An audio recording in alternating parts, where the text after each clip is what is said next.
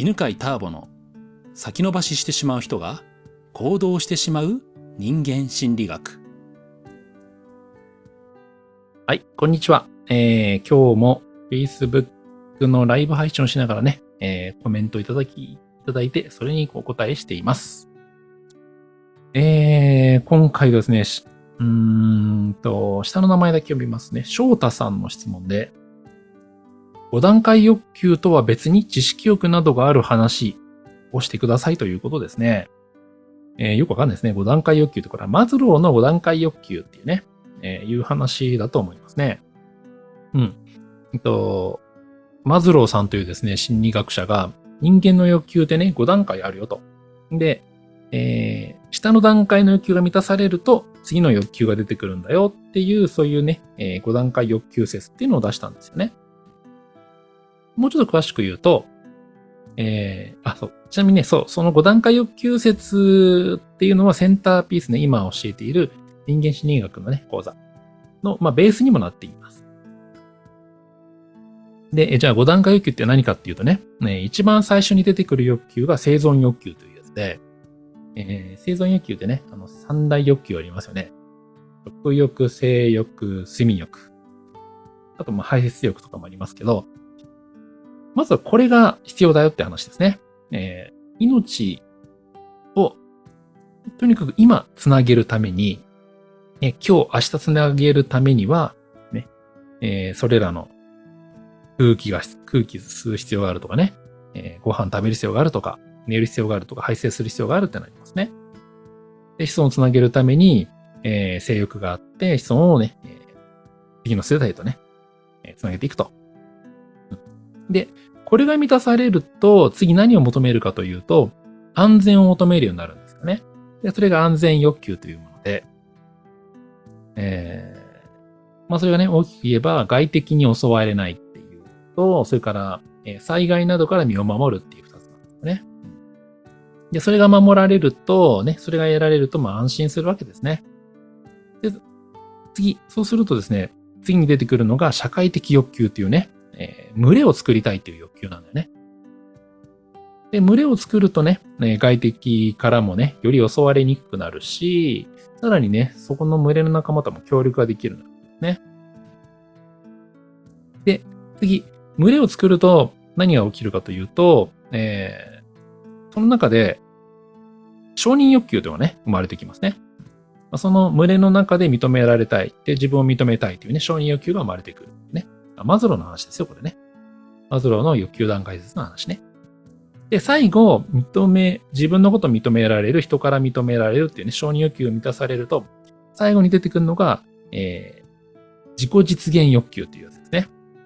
新しい自分を表現したりとか、自分自身の持っていることを実現したいっていうね、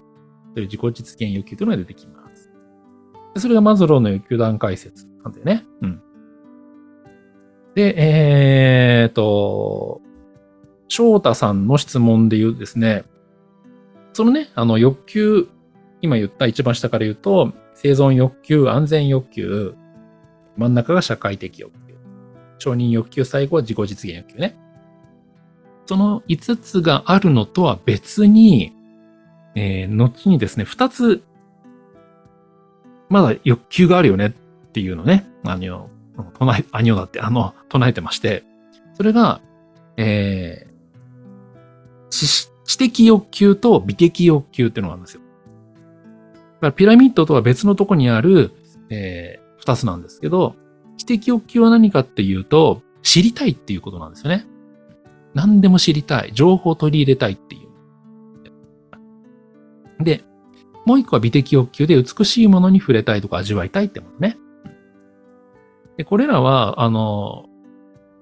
なんていうのかな。えー、と、例えば、安全が満たされたら次、群れを求めるみたいなね。えー、安全欲求満たされると社会的欲求が出てくるような、次に出てくるものではない、なんか別個に、あのー、独立したものだよね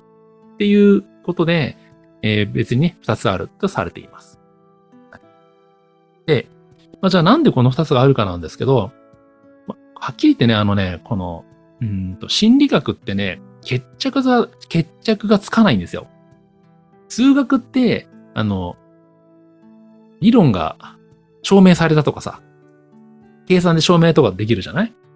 で、理科とか、ね、科学とか、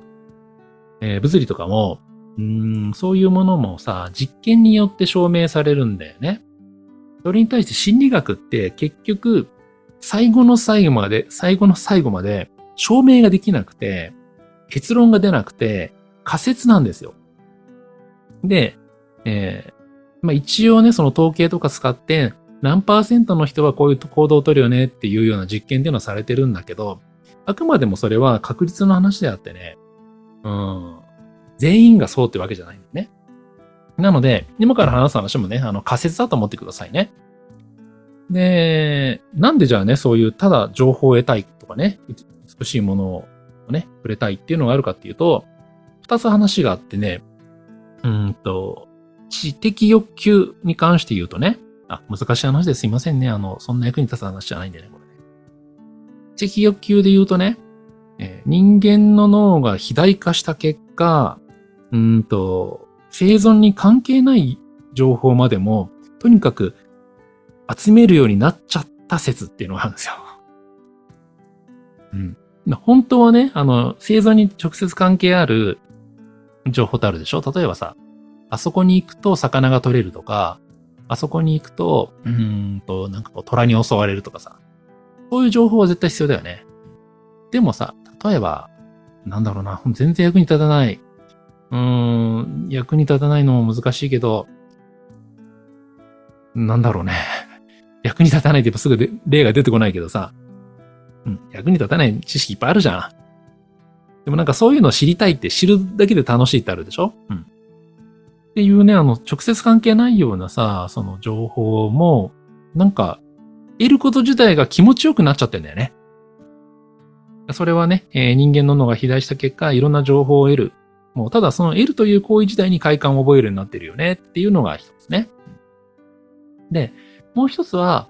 結局、えーなんだかんだいつかは役に立つんだよっていう。そういう、あの、えー生存にやっぱり役立つから得ているっていう、まあそういうような説がありますね。他にもなんかいろいろあるんですけど、えーまあどれが正しいっていうね、結論がつけらんないんだよね。これ仮説だからね。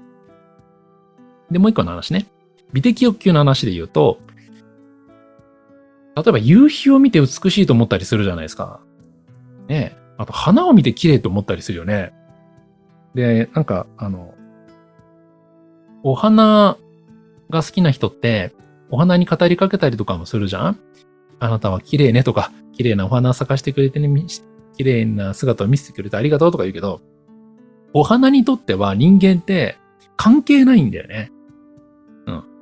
なんで花は綺麗なのかというと、えー昆虫寄せ付けるための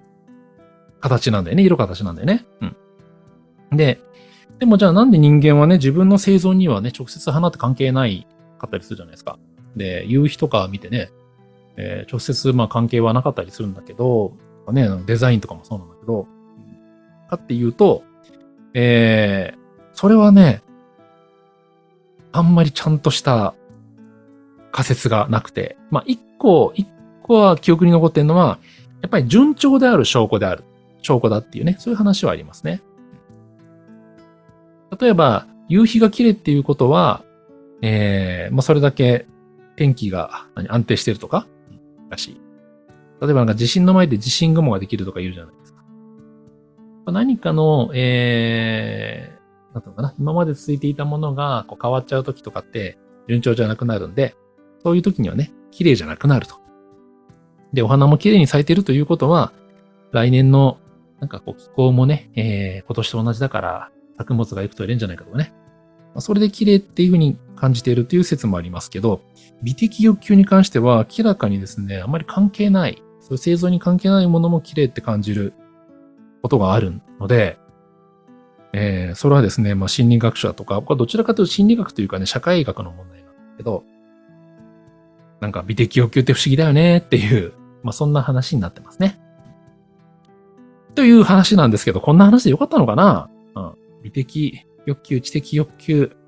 の話でしたね。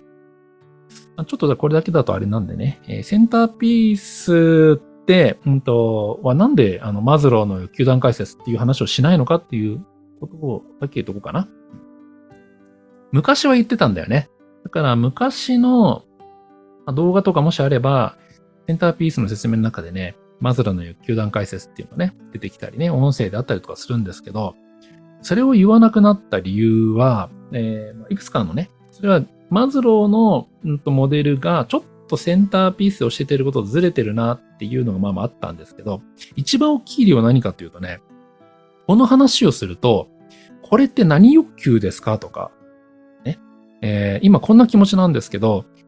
えーどの欲求が関係してるんですかとかっていうね、みんな欲求の質問をし始めるの。うん。で、それ知ってどうすんのっていう話で説明とかするし、ただそれってね、わかりようがない。これね、仮説でしかないから検証はできないじゃん？うん。いや、これ、こういう欲求なんじゃないのって言うんだけど、そこをいくら知ったからといって、人生が楽になるわけじゃないんだよね。というのでね、えーセンターピースは欲求の話をせずに、欲求ではなくて、その後、それが満たされた時に得られる喜びである安心感とかつながり感とかね、自己肯定感。こっちにみんなに意識をもらうた、意識を向けてもらうために欲求の話をしないようにしています。はい。ということで、ね、まあなんか役に立ったかな。まあよりね、あの興味があれば、えーマズローの欲求段階説とかでね、まあ調べてみるのもいいかと思います。えーでは今日はこんなとこで、また次の質問でお会いしましょう。ではまた。この番組は犬飼ターボ、ナビゲーター竹岡由伸でお送りしました。